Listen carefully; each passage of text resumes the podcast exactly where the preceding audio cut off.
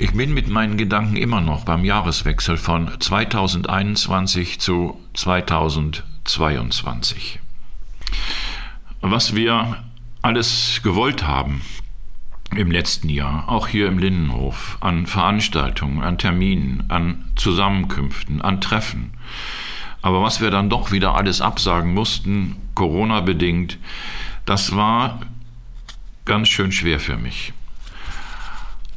Und die Gefühle schwanken auch jetzt immer noch nach dem Jahreswechsel zwischen Hoffnung auf Erneuerung und Angst, dass alles doch nicht viel besser wird.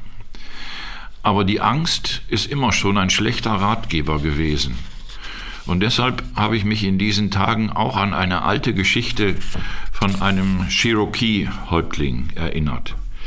Die Geschichte von den zwei Wölfen, die er erzählt, die wir alle in uns tragen. Es liegt an uns, an unserer Ausrichtung und unserer Einstellung, was wir in diese Welt tragen wollen und wie sie uns wiederum begegnet. Es liegt an unserer Haltung, was wir in anderen Menschen zum Ausdruck bringen wollen.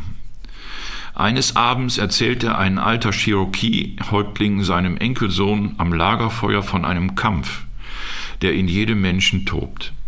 Er sagte, mein Sohn, der Kampf wird von zwei Wölfen ausgefochten, die in jedem von uns wohnen. Zwei Wölfe wie zwei Flammen, wie bei unserem Lagerfeuer. Einer ist böse.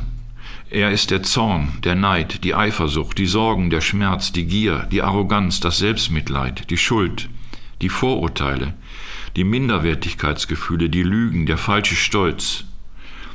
Der andere ist gut, er ist die Freude, der Friede, die Liebe, die Hoffnung, die Heiterkeit, die Demut, die Güte, das Wohlwollen, die Zuneigung, die Großzügigkeit und auch die Aufrichtigkeit und das Mitgefühl und der Glaube.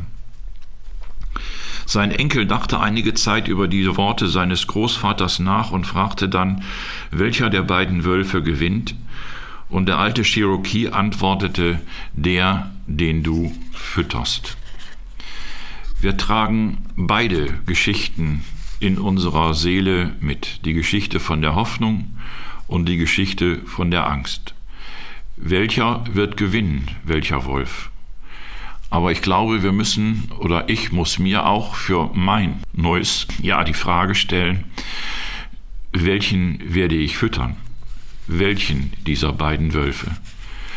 Wobei ich mir auch immer wieder klar mache, Hoffnung ist niemals nur ein Gefühl, sondern Hoffnung ist eine bewusste Entscheidung, die Menschen für sich treffen.